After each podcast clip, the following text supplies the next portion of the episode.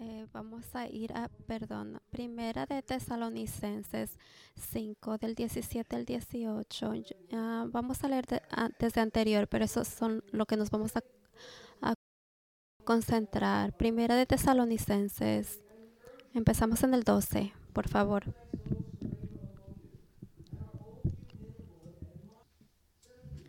Diecisiete. Oren sin cesar, den gracias en todo para que porque esa es la voluntad de Dios para ustedes en Cristo Jesús.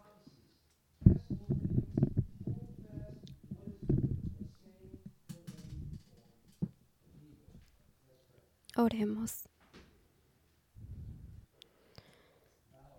Padre, nos postramos ante ti y lo hacemos con una gratitud. Señor, por ser contados como tu pueblo el día de hoy, que ha sido salvo que has sido traído a tu trono por la preciosa sangre de Cristo, porque nos has dado todas las cosas necesarias, no tan solo para tener vida eterna, pero también tener gozo y paz y bendición tras bendición, para tener gloria en la siguiente también. Estamos aquí para escuchar de ti. Necesitamos que tu palabra nos enseñe, nos instruya, nos convenza, para que nos moldee y nos haga en la figura de tu Hijo por, el, por su Espíritu, Señor. Haz que utiliza a este tu, tu siervo para escuchar tu palabra y para vivirla. Todo para tu gloria. En el nombre de Jesús. Amén.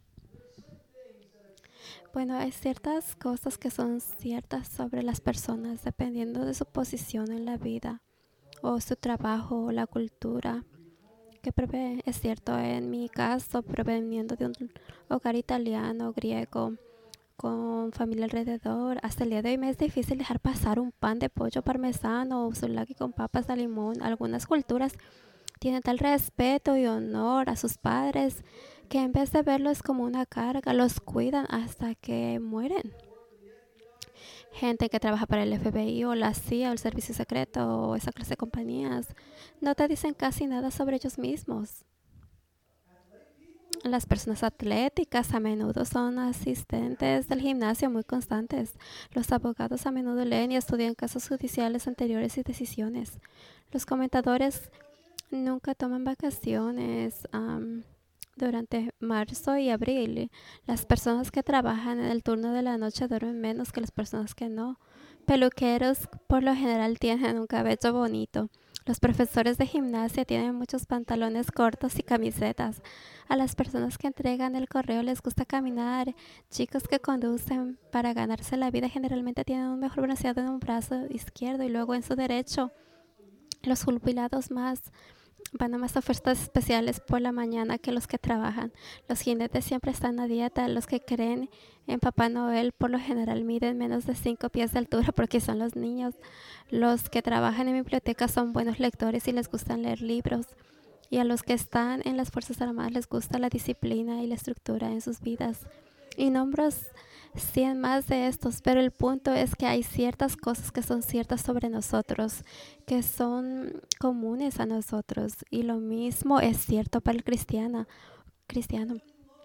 Hay ciertas cosas que ahora son ciertas sobre nosotros porque se nos ha dado el mismo corazón nuevo en Cristo y hemos nacido en la misma familia espiritual y ahora tenemos el mismo espíritu viviendo en nosotros. Así que ahora, amados, amamos a Dios y amamos a su pueblo. Pablo dijo en 1 de Tesalonicenses 4:9, pero en cuanto al amor fraternal, no tiene necesidad de que nadie les escriba porque ustedes mismos han sido enseñados por Dios a amarse unos a otros. Ahora queremos agradar a Dios obedeciéndole, queremos conocer su camino sobre cómo pensar y cómo reaccionar y cómo vivir. Queremos adorarle, servirle y tener comunión con otros que quieren hacer esas cosas. Ahora queremos que otros conozcan el Evangelio que nos salvó para que a Dios le agrade salvarlos. Y que Pablo ha estado diciendo desde 1 Tesalonicenses 5:12 es dar a los santos instrucciones sobre cómo deben responder a sus pastores y cómo deben vivir y con los otros santos y cómo deben vivir hacia Dios. Y el verso 16 vimos que dice regocijaos siempre y dijimos que regocijaos siempre es un mandamiento y la razón por la que Dios puede mandarlo y debemos obedecerlo es porque se basa en las circunstancias, no se basa en las circunstancias, sino en la realidad de quién es Cristo y las bendiciones y promesas que tiene en Él. Así que aunque puedas estar profundamente afligido, aunque puedas estar pasando por una tormenta en tu vida, puedes tener gozo en su nombre, en tu hombre interior, porque Dios te ama y siempre te amará. Y Cristo ha comprado tu vida eterna a través de su cruz y el Espíritu Santo habita en ti y permite conocer a Dios y amarlo y vivir para Cristo y en nuestra garantía de su gloria resucitada. Bien, ahora en los versículos 17 y 18 Pablo dará dos verdades o más disciplinas de la vida del cristiano. Dos cosas más que son consistentes con uno de esto está en Cristo y está orando sin cesar y dando gracias en todo. Y me gustaría considerar estos dos en un sermón titulado Actitud de gratitud y oración. Así que veamos versículo 17. Dice, orad sin cesar. Ahora no puedes leer la Biblia y no saber que los cristianos deben orar. Y deben orar a menudo. Y se espera que oren. Cuando los discípulos le preguntaron a Jesús cómo orar, él dijo en Mateo 6:6, cuando ores, entra en tu cuarto. Y cuando hayas cerrado la puerta y cuando ores, ah, implica que usted debe orar. En Mateo 21:13 Jesús dijo, mi casa, casa de oración será llamada.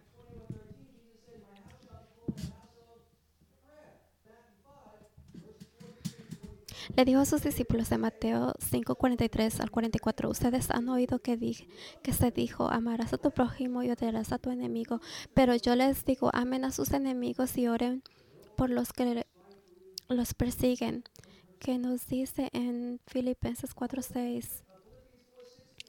Por nada estáis afanosos, antes viene todo mediante oración y súplica con acción de gracias sean dadas a conocer tus sus peticiones delante de Dios. Entonces, el remedio para la ansiedad es la oración. En el huerto de Getsemaní, Jesús le dijo a Pedro, Santiago y Juan en Mateo 26, 41. Velen y oren para que no entren en tentación. El espíritu está dispuesto, pero la carne es débil. Así que la oración es un impedimento a la tentación. Pablo dijo en 1 de Timoteo 2.1 que exhorto pues ante todo que se hagan plegarias, oraciones, peticiones y acciones de gracias por todos los hombres. Él dijo en Romanos 12:12 que los santos deben ser gozosos en la esperanza, pacientes en la tribulación y perseverando en la oración. Se nos dice en Efesios 6:18 que estamos orando en todo tiempo con toda oración y súplica en el Espíritu, velando en ese sentido con toda perseverancia y súplica por todos los santos. Y lo interesante de este versículo es que viene justo después de la armadura que un cristiano debe tener puesto para que puedan estar firmes contra las acechanzas del diablo. Entonces, para que la armadura cristiana sea efectiva, debe haber oración constante. Y por supuesto, la vida de Jesús y sus apóstoles y discípulos se caracterizaron por la oración. Jesús fue el hombre más santo que jamás haya existido. Él estaba lleno del Espíritu Santo y ungido por él para hacer la obra del Mesías. Sin embargo, él oraba constantemente. En Mateo 14, 23, después de alimentar a los cinco mil hombres, envió a sus discípulos en un barco al otro lado del lago para poder subir al monte y orar solo. Sabemos que él oró en el huerto de Getsemaní si fuera la voluntad de Dios para que la copa de su ira pasara de él después de un día completo de ministerio. Leemos en Marcos 1.35 Levantándose muy de mañana, cuando todavía estaba oscuro, Jesús salió y fue a un lugar solitario y allí oró. Lucas 5.16 nos dice, después que salió el rumor de sus milagros, grandes multitudes se juntaron para ser sanados, porque aquel que él mismo se retiraba muchas veces al desierto y oraba. La noche antes de elegir a sus doce, sus doce apóstoles, leemos en Lucas 6.12 eh, que continuó toda la noche en oración. Entonces, antes de tomar esta decisión crítica, oró. Ahora puedes preguntarte por qué Jesús tuvo que orar. ¿No es Dios y hombre? Y la respuesta es sí, Él es. Y como Dios, Él no necesitaba orar. Dios no ora a Dios, pero como hombre, Él absolutamente necesitaba orar. No es que Él necesitara orar por el perdón de los pecados, porque Él era sin pecado como hombre. Pero Él oró por la guía de su Padre y sabiduría, y que Él cumpliera su, su ministerio y para que guardara a sus discípulos y muchas cosas como Pedro uh, que ser restaurado después de que Satanás los arandeó como el trigo. Eso lo dijo en Lucas 22. Y que Dios sea glorificado en todo ello. Así oró Jesús y también los apóstoles, aunque se les dieron promesas de que Dios estaba con ellos y el empoderamiento del Espíritu Santo.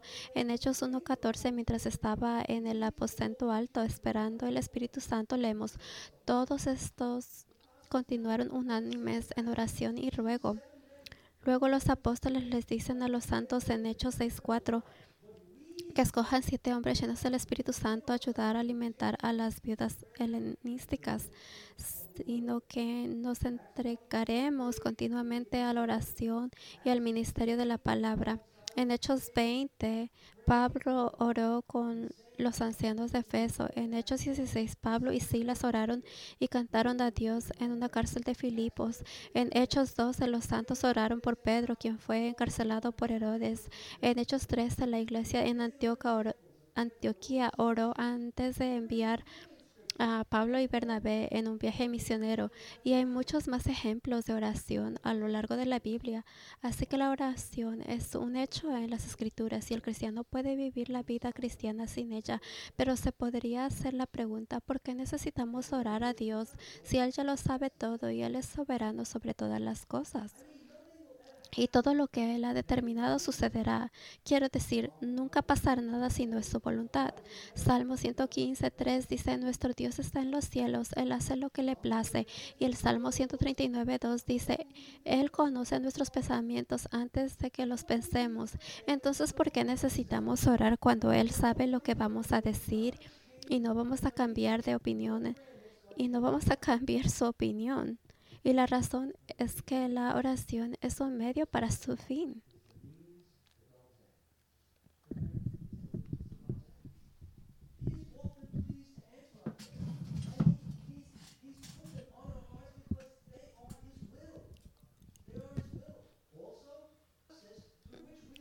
A menudo se complace en responder a nuestras oraciones y las ha puesto en nuestros corazones porque son su voluntad.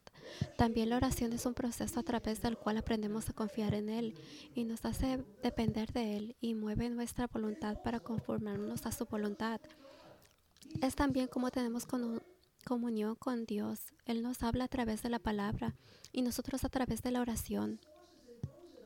Y esto nos nutre y nos hace crecer en nuestra relación con Él. Y lo que estamos haciendo cuando oramos es que no estamos entrando en su presencia.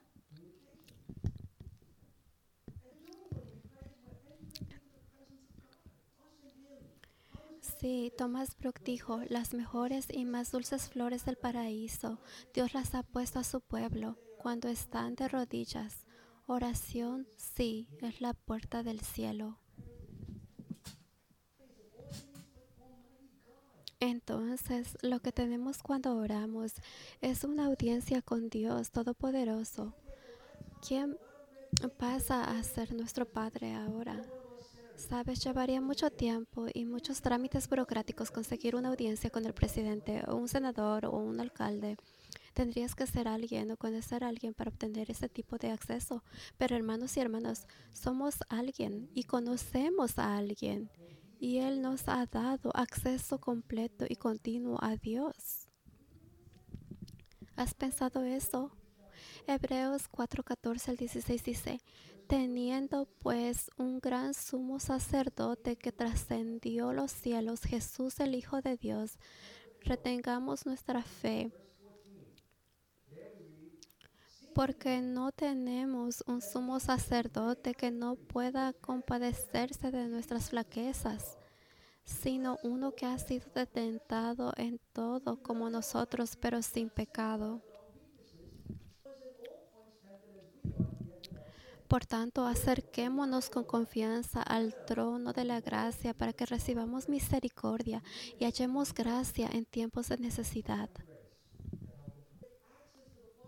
Así que tenemos acceso al Padre por el Hijo. Jesús ha allanado el camino para que nos encontremos con Dios.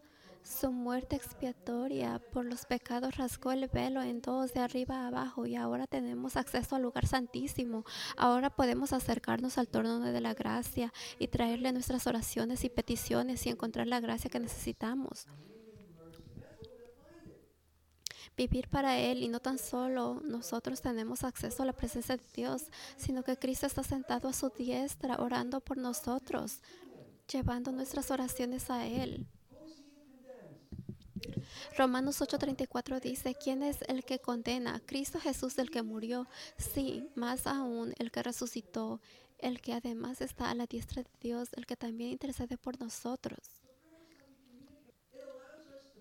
Entonces la oración es la forma en que nos comunicamos con Dios, nos permite alabarlo y adorarlo, nos permite confesar nuestros pecados ante Él y lo que lleva al arrepentimiento y nos permite presentarle nuestras peticiones. Escucha, sin comunicación una relación se derrumba. La falta de comunicación es a menudo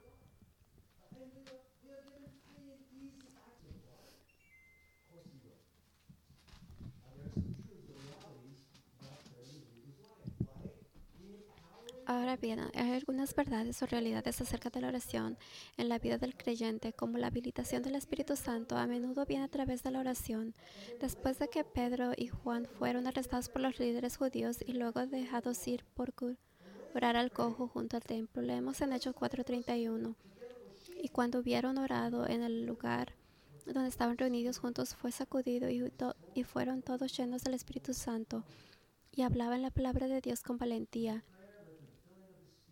Entonces la oración condujo a la llanura del Espíritu y por lo tanto fueron capacitados para continuar predicando el Evangelio con valor. Jesús dijo en Lucas 11:13, pues si ustedes siendo malos saben dar buenas dádivas a sus hijos, ¿cuánto más su Padre Celestial dará el Espíritu Santo a los que se lo pidan? Entonces, porque Dios es tu Padre, Él quiere darte buenos dones, buenos regalos. Él quiere darte lo mejor que tiene, que es su Espíritu Santo. Ya te ha dado a su Hijo. Pero Jesús dice, esto viene pidiéndolo. Entonces eso viene con la oración. Otra realidad de la oración es que debe ser ofrecida con humildad y con reverencia. Santiago 4:6 dice, Dios resiste a los soberbios, pero da gracia a los humildes.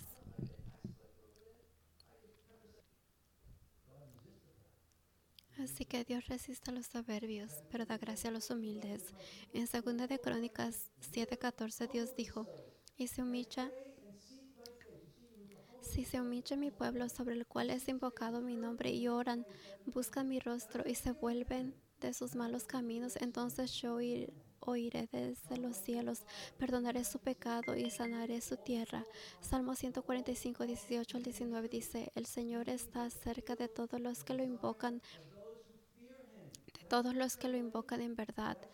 Cumplirá el deseo de los que le temen, también escuchará su clamor y los salvará. Pues la oración también debe ofrecerse con fe en las promesas de Dios. Tenemos que creer en lo que Él ha dicho y cómo Él actuará y lo que Él dará a los que son suyos. Después que Jesús maldijo a la higuera en Mateo 21, sus discípulos se maravillaron. Entonces Jesús les dijo en el 21 al 22. Jesús les respondió, en verdad les digo que si tienen fe y no dudan, no solo harán lo que la higuera, sino aún si dicen a este monte, quítate y échate al mar, así sucederá, y todo lo que piden en oración creyendo, lo recibirán. Así que tenemos que creer que Dios puede y lo hará. Y que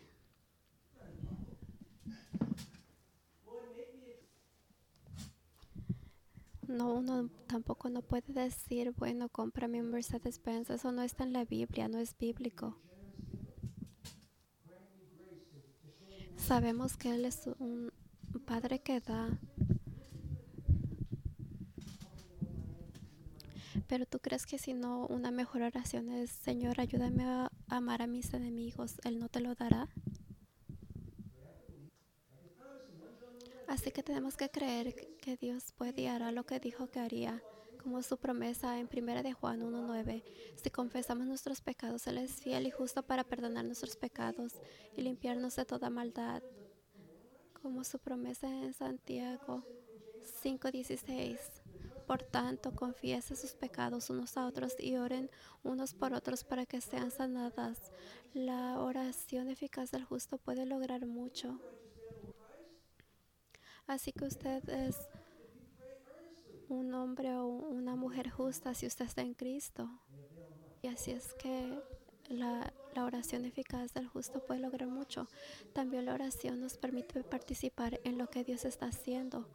Pablo pidió a, lo, Pablo pidió a los santos colosenses en Colosenses 4.3 que oraran por nosotros, que Dios abriera una puerta por la palabra para hablar el misterio de Cristo y no nos dijo a Jesús que oráramos que vendría el reino de Dios y que sería su voluntad en la tierra como en el cielo. Así que en todo lo que hagamos necesitamos a los santos que oren en cualquier ministerio de la iglesia. Necesitamos de sus oraciones.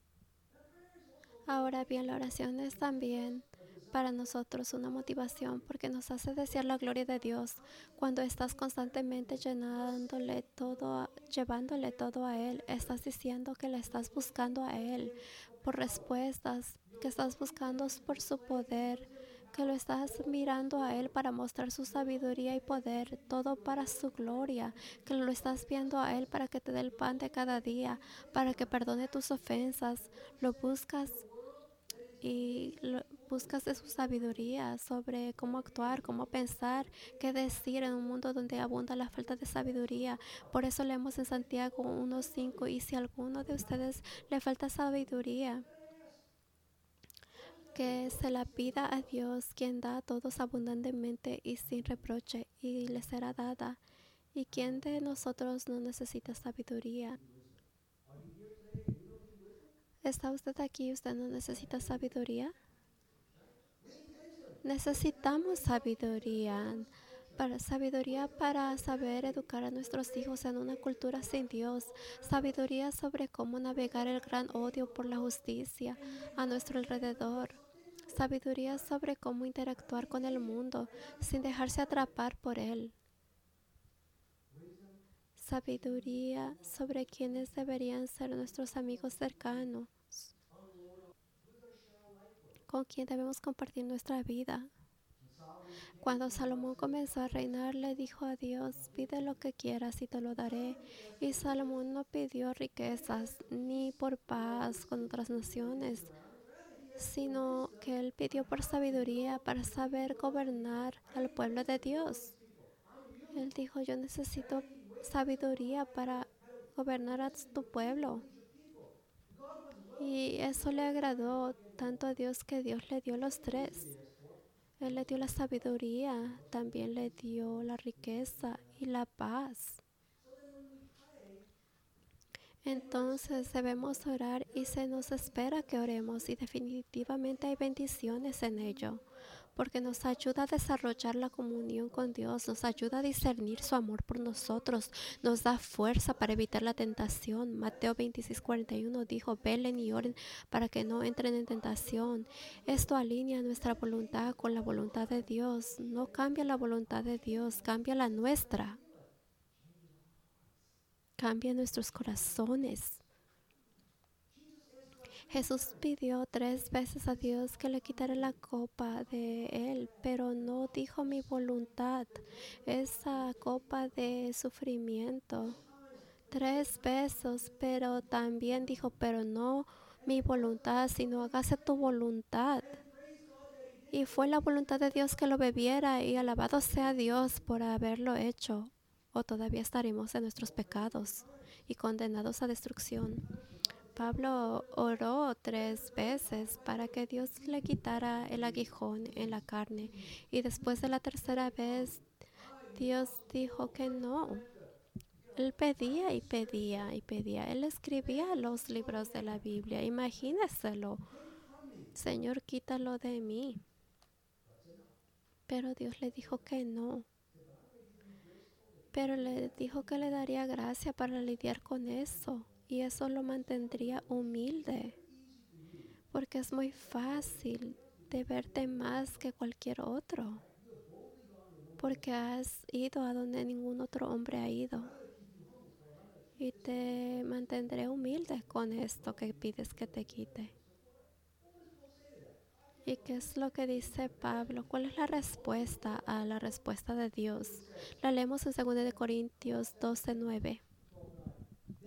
Por tanto, de buena gana me gloriaría más bien en mis enfermedades, para que repose sobre mí el poder de Cristo. Así es que si Dios dijo que esto es bueno para mí, es bueno para mí. Bueno, no tan solo debemos orar, pero Pablo dice en 1 Tesalonicenses 5:17 que debemos orar sin cesar. Y orar sin cesar no significa orar cada minuto de cada día, si no, ya estamos en violación todos los días. Lo que significa es orar continuamente, ser persistente en la oración. O sea que orar todo el tiempo. Y Jesús contó dos parábolas para aclarar este punto. En Lucas 18.1 leemos, Jesús les contó una parábola para enseñarles que ellos debían orar en todo tiempo y no desfallecer. ¿Cuál es la parábola del juez injusto y la viuda persistente? Eh, y saben que ella le pedía y le pedía a esta viuda al juez injusto. Así es que el juez se lo, se lo dio, ustedes lo saben. Sino, y no es que Dios sea un juez injusto, es que Él quiere que sus hijos vengan a Él. Para Él dártelo, Él lo da. Y leemos en Lucas 11 del 5 al 8. ¿Quién de ustedes tiene un amigo y va a él a medianoche y le dice a él, amigo, préstame tres panes, porque un amigo mío ha venido a mí en su viaje y no tengo nada que poner delante de él. Y él le responderá desde adentro y dirá, no me molestes, la puerta ya está cerrada y mis hijos están conmigo en la cama. No puedo levantarme y darte. Yo les digo que aunque no se levante a darle por ser su amigo, sin embargo por su persistencia, se levantará y le dará todo lo que necesite. Así es que ustedes saben que cuando alguien viene a ustedes en la noche, pues le darán algo de su refrigerador y le dirán, bueno, toma y ve. Entonces Dios quiere que sigamos pidiendo y que no nos desanimemos, que le sigamos rogando. ¿Cómo usted puede saber que cuando usted pide que Dios simplemente ha dicho que no? Usted sabe que usted debe seguir uh, pidiendo, orando yo sé que no lo es fácil el seguir pidiendo, pero Dios es así que Él quiere que vengamos a Él porque es nuestro Padre. En el Salmo 109.4 el salmista dijo, me entrego a la oración. En Hechos 2.42 los nuevos conversos se entregaron a la doctrina de los apóstoles y comunión en la fracción del pan y las oraciones. Pablo les dijo a los santos en Colosenses 4:2, perseveren en la oración, velando en ella con acción de gracias. Y, y vemos incluso en esta carta cómo Pablo oraba constantemente por los tesalonicenses. En 1 de Tesalonicenses 1, 2 dice, siempre damos gracias a Dios por todos ustedes, mencionándolos en nuestras oraciones.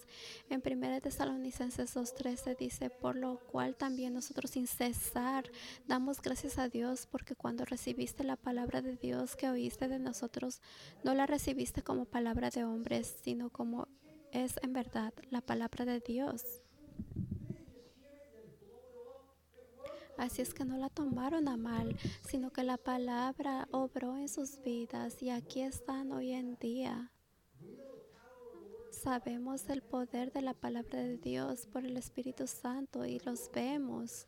Y así es que nos regocijamos y damos gracias. Y en Primera de Tesalonicenses 3:10 dice que estamos orando día y noche en gran manera para que podamos ver el rostro de ustedes y que complete lo que falta a su fe. Entonces Pablo dice que ora sin cesar por los santos y ahora les dice a los santos que deben orar sin cesar y para que ellos crezcan. Así que él ora. Así que él les dice que ahora ellos oren sin cesar.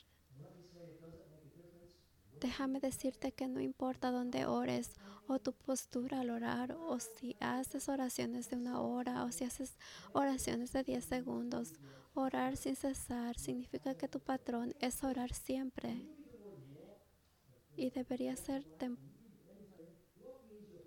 Así es que el caminar significa tu patrón de vida, tu patrón de caminar. Toda clase de oraciones es tu patrón, simplemente que te, ordena a orar. Y debería ser temporadas de oraciones, ya pueden ser más largas o, más, o unas breves, unas rápidas o unas de largo, de un día, oraciones espontáneas, como si vieras un accidente automovilístico y oras para que nadie salga herido, o un perro se desata y viene hacia ti y oras para que no te persiga. O de camino aquí a la iglesia, oras por un lugar para estacionarte, ¿no? Esa es una oración de tres segundos, pero Dios conoce tu corazón. Ah, ah, alguien te dice algo también en el trabajo, tú pides que Dios te dé sabiduría, tú oras.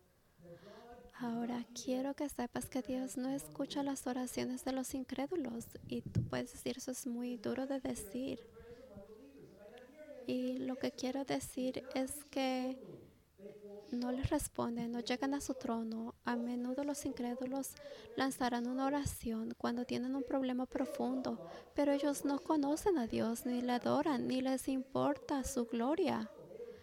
Simplemente oran cuando tienen una gran necesidad y todo lo demás les ha fallado. Entonces le dan una oportunidad a Dios y dicen, bueno, voy a tratar a esto de Dios. Proverbios 15, 29 dice, el Señor está lejos de los impíos, pero escucha la oración de los justos. Así que Él escucha tus oraciones. Y el hombre ciego de nacimiento, a quien Jesús sanó, dijo en Juan 9:31, sabemos que Dios, Él se lo dijo a los líderes judíos, sabemos que Dios no escucha a los, a los pecadores, pero si alguno es adorador de Dios y hace su voluntad, Él le oye. Y por eso fue sacado de la sinagoga. Así es que Dios no escucha a los que no son salvos. Ahora, ¿qué quiere decir todo esto acerca de los creyentes que oran esporádicamente o casi nada? Si no oramos consistentemente, lo que estamos diciendo es, yo puedo manejar mis propios problemas. O también puedes decir que realmente no creo que Dios es todo sabio y omnisciente y todopoderoso. Y Él tiene el control absoluto de todo. Estás diciendo, simplemente no tengo tiempo para orar, no puedo permitirme orar, pero no sé cómo podemos darnos el lujo de no orar sin cesar. Quiero decir que tenemos enemigos demoníacos. Los dardos de fuego de Satanás a menudo vuelan hacia nosotros. Las tentaciones nos rodean. Nuestra carne es débil. Tenemos pecados que tan fácilmente nos, nos acosan. Vivimos en un mundo que nos echa la culpa de la mayoría de sus males. La iglesia está bajo constante agresión. Estamos bajo una presión continua para comprometernos y ceder al miedo del hombre. Y nos encontramos con el sufrimiento y las dificultades y tantas personas que conocemos y amamos. Es tan solo, tan solo. A un respiro del infierno. Piensas en eso. personas que amamos, nuestros familiares solo a un paso del infierno. Y me dices que no necesitas ahora orar por ellos. El Señor los puede salvar Y eso puede ser porque Dios te lo ha puesto en tu corazón, que ores. ¿Se imagina usted escuchar una noticia de, de que usted ha estado orando por la persona que no es salva? Y que, el Señor le plazca escuchar su oración, ya sea que tome 30 años en hacerlo. Así es que, ¿cómo es que no podemos orar constantemente? Punto número dos, ahora de, además de orar, lo que también es consecuente con la vida del cristiano es acción de gracias. Versículo 18 dice, den gracias en todo porque esta es la voluntad de Dios en Cristo Jesús para ustedes.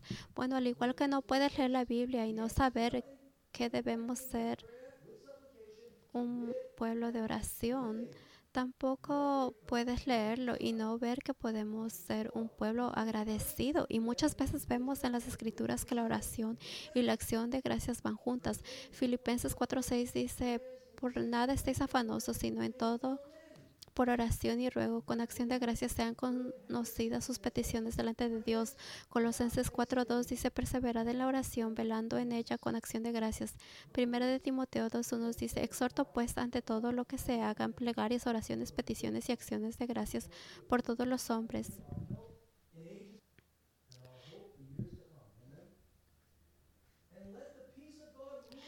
De hecho, William Hendricks dijo, las oraciones sin acción de gracias tienen las alas cortadas.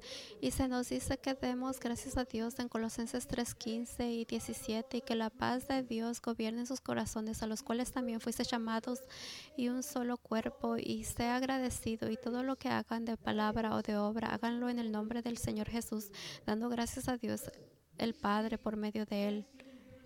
En Hebreos 13:5 dice, ofrezcamos continuamente a Dios sacrificio de alabanza, es decir, el fruto de nuestros labios dando gracias a su nombre. Y el Salmo 69:30 dice, yo engrandeceré con acción de gracias, yo lo engrandeceré con acción de gracias. Ahora, siendo agradecido, dices que reconoces lo que reconoces que no tienes el control. Esto es reconocer que todo don bueno y perfecto viene de Dios. Tú lo reconoces. Dice que lo que Dios está haciendo y permitiendo en mi vida es para mi bien. Todo está obrando para mi bien. Reconoces que Dios es, tú dices, es mi ayuda, es mi proveedor y mi sustentador. Y no tenemos mucho que agradecer a Dios, ¿acaso? Por eso Pablo dice, en todo dar gracias. Y todo significa todo, lo bueno, lo malo, lo fácil, lo difícil, en el dolor, en el placer, en las victorias, en las derrotas, ya sean las minúsculas o las masivas. No hay escenario en tu vida donde Dios no pueda ser agradecido, que no pueda ser tú agradecido con Dios. Y podemos estar agradecidos incluso en las pruebas y en el sufrimiento y en los problemas que pasamos. No que estemos agradecidos por el pecado o el mal, no. Es, sino que podemos estar agradecidos que Dios siempre está con nosotros y Él nos dará la gracia que necesitamos para perseverar en ella y magnificarlo en ella. Amén. Y Él guardará nuestros corazones de amargarse o enojarse o incluso cuestionar a Dios. Podemos estar agradecidos porque sabemos que Él ha permitido lo que sea en nuestras vidas y sabemos que es un Dios soberano, que no comete errores y que todo es por una razón. Así es que estamos agradecidos. Así que, que Él nos da la gracia. Siempre debemos estar agradecidos. Sabemos que Él es soberano sobre todo. Romanos 8:28 nos los dice que no importa cuánto algo duela, no importa cuánto nos rompe el corazón o va en contra de todo lo que siempre quisimos, que Dios lo está haciendo para nuestro bien. Eso es lo que nos dice la palabra de Dios. Antes de ser salvos tal vez no lo creían, pero ahora debemos creerlo. Entonces como Job, que lo perdió todo, deberíamos poder decir, desnudo salí del vientre de mi madre y desnudo de ahí partiré. El Señor ha dado, el Señor ha quitado, bendito sea el nombre de Jehová. Job 1.21 o como David en el Salmo 34.1. Deberíamos poder decir, bendecir a Jehová en todo tiempo. Su alabanza estará continuamente en mi boca. Podemos decir eso cuando el Señor nos quita algo de nosotros. ¿Qué pasa si mañana no tienes agua? ¿Qué harás? ¿Estarás llorando, triste, enojado? El Señor sabe que, mm, que necesitas del agua. Puedes decir, Señor, si es tu voluntad, provéeme por todo esto. Así que debemos de dar gracias, dar gracias a Dios porque sus promesas nunca fallan. Josué 21:45 dijo que podemos agradecer a Dios porque como dice el Salmo 119:68, Él siempre es bueno. Podemos dar gracias a Dios porque como dice Hebreos 10:23, Él siempre es fiel. Y como dice Isaías 54:10, Él es bondadoso y compasivo. Y como dice Romanos 8:38 al 39, nada nos separará de su amor y debemos darle gracias por eso que Él nos ama y su amor por nosotros nunca puede ser quitado. El diablo no puede hacer que Él no te ame. El mundo no puede hacer que Dios te deje de amar. Y su amor por ti no es con condición. Él nos ama con, con su amor porque Él es amor. Él nos ama completamente y nunca va a hacer menos su amor por nosotros. ¿Crees eso? Porque esas es la, las buenas nuevas. Esto nos deja saber quién realmente es Cristo.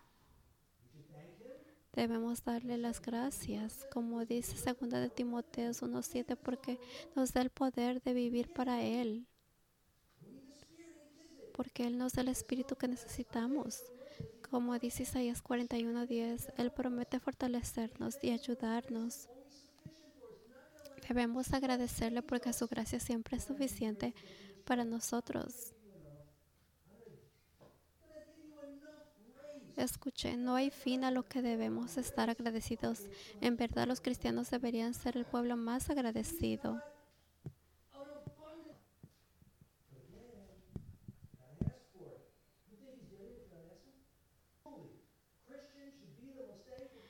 Así es que todo es en oración y debemos de pedirlo. Y nosotros debemos ser el pueblo más agradecido sobre la faz de la tierra. Podemos ser menospreciados y odiados por nuestro amor a Cristo y por declarar su palabra, pero tenemos al Dios Trino viviendo en nosotros, trabajando para nosotros, para completar nuestra redención. Somos la mismísima novia de Cristo y Él nos amó apasionadamente, tanto que murió por nosotros y tanto que Él nos está guardando por el poder del Espíritu Santo hasta que regrese por nosotros.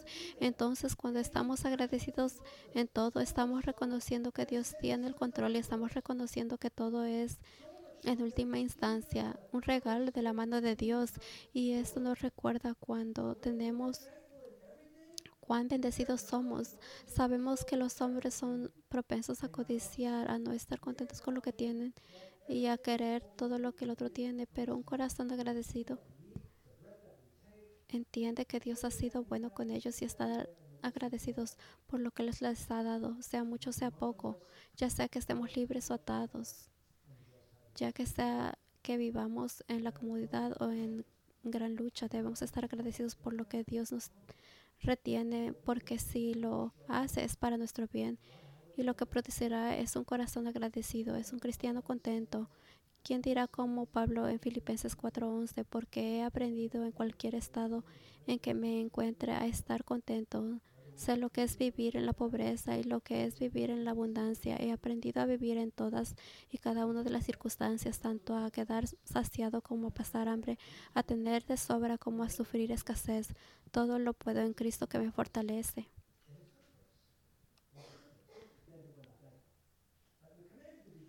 Así es que hemos sido ordenados a ser, de estar contentos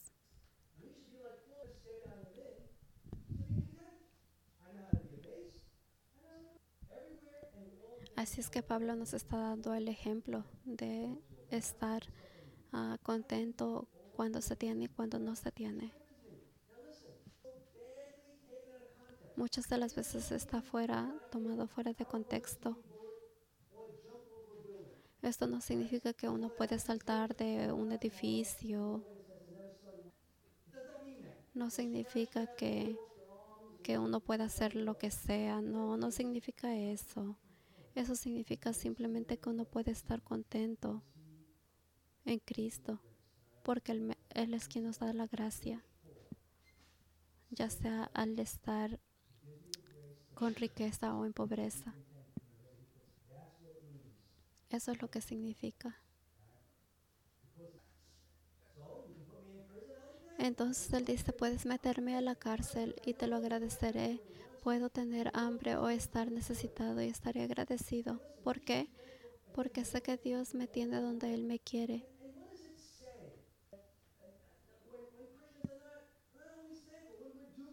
Y sé que y sé su voluntad es siempre buena y escucha por lo que más debemos estar agradecidos. Es que Dios nos salvó, que siendo un pecadores, Cristo murió por nosotros. Eso debería generar un millón de gracias y de nuestra parte. Qué triste es cuando los cristianos siempre son pesimistas y el vaso está medio vacío y no pueden ver razones para alabar a Dios. Bueno, tenemos que ser como el leproso agradecido en Lucas 17, donde los diez leprosos claman a Dios. Y leemos el versículo 14 que cuando los vio les dijo vayan y muestren a los sacerdotes y así fue que yendo quedaron limpios. Así que diez muchachos tienen la sentencia de muerte y lepra y Jesús los sana y todos a todos. Y tú piensas que estarían más que agradecidos. Leemos en el versículo 15 y uno de ellos cuando vio que estaba sano se volvió y glorificaba a Dios a gran voz y se postraba sobre su rostro a sus pies dándole gracias. Y él era el samaritano.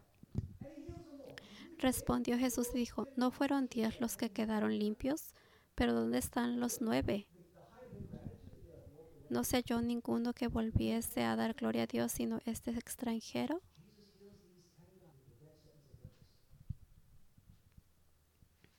Así es que él sanó a diez y solamente uno volvió a darle gracias y adorarle.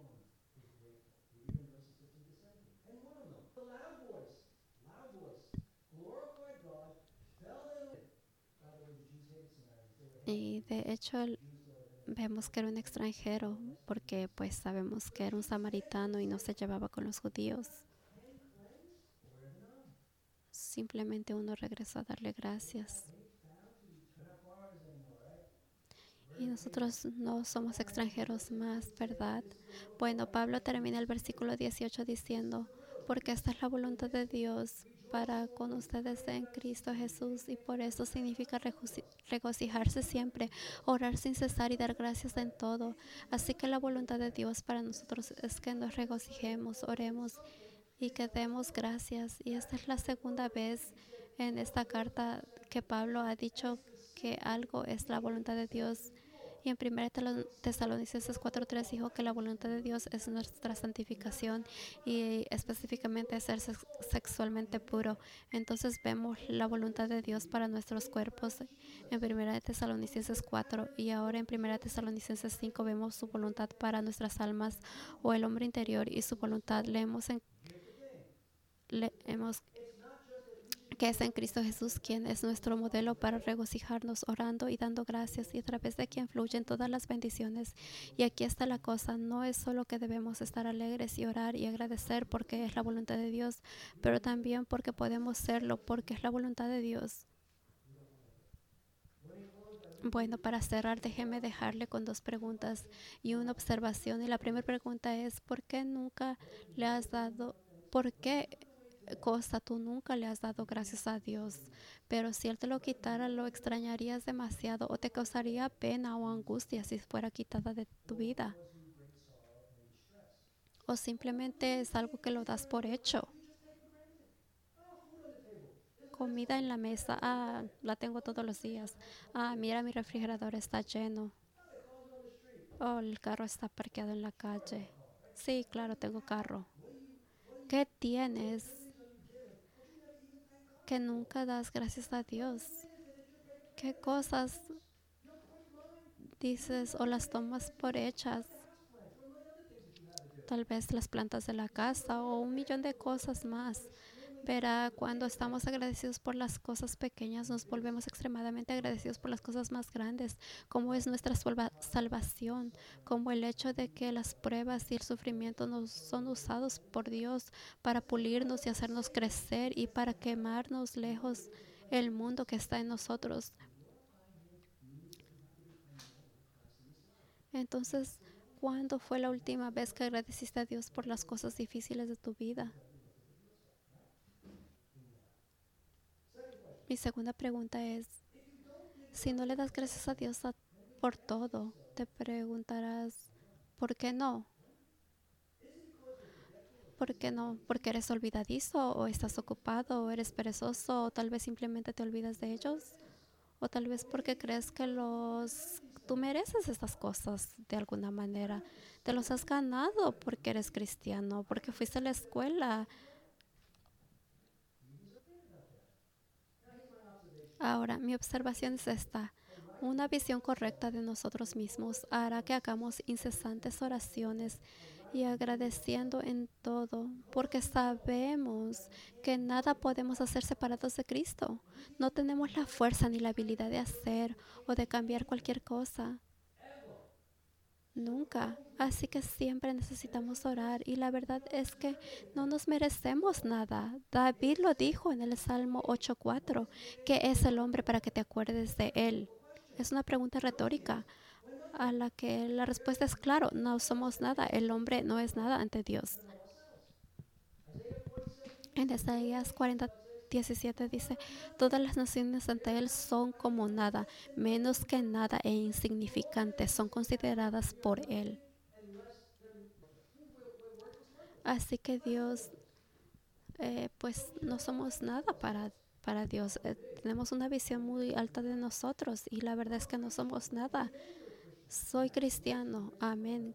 Qué bueno que eres cristiano, pero de todas maneras, el Señor dice que bendecido es aquel que es humilde del espíritu. Sí. Nosotros simplemente somos los que hemos obtenido la misericordia de Dios. Así que Dios no nos debe nada. Así que Él no, acaso nos, nos mantiene con tanta bendición?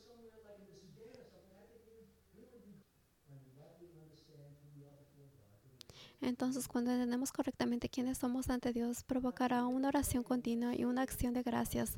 Ahora, si no eres salvo este día, comprende lo único que te mantiene vivo este día y fuera del infierno es la paciencia de Dios, pero eso solo durará un tiempo porque tu pecado es una ofensa para Él y Él te condenará por cada uno de ellos y tu única esperanza es mirar a Cristo, el Salvador de los pecadores, ver a aquel que oró por la copa de la ira que de Dios que pasara de él, pero no dijo mi voluntad, sino que se haga la voluntad tuya. Y porque siempre hizo la voluntad del Padre, padeció por los pecados de todo su pueblo en la cruz y sus súplicas a Dios y te salve y te perdone de tus pecados. Y si genuinamente te arrepientes de tus pecados, entonces la promesa bíblica es que Cristo murió por ti y ya puedes tener una nueva vida en Él. Esta es vida eterna y eso será el motivo para por siempre darle gracias. Amén. Oremos.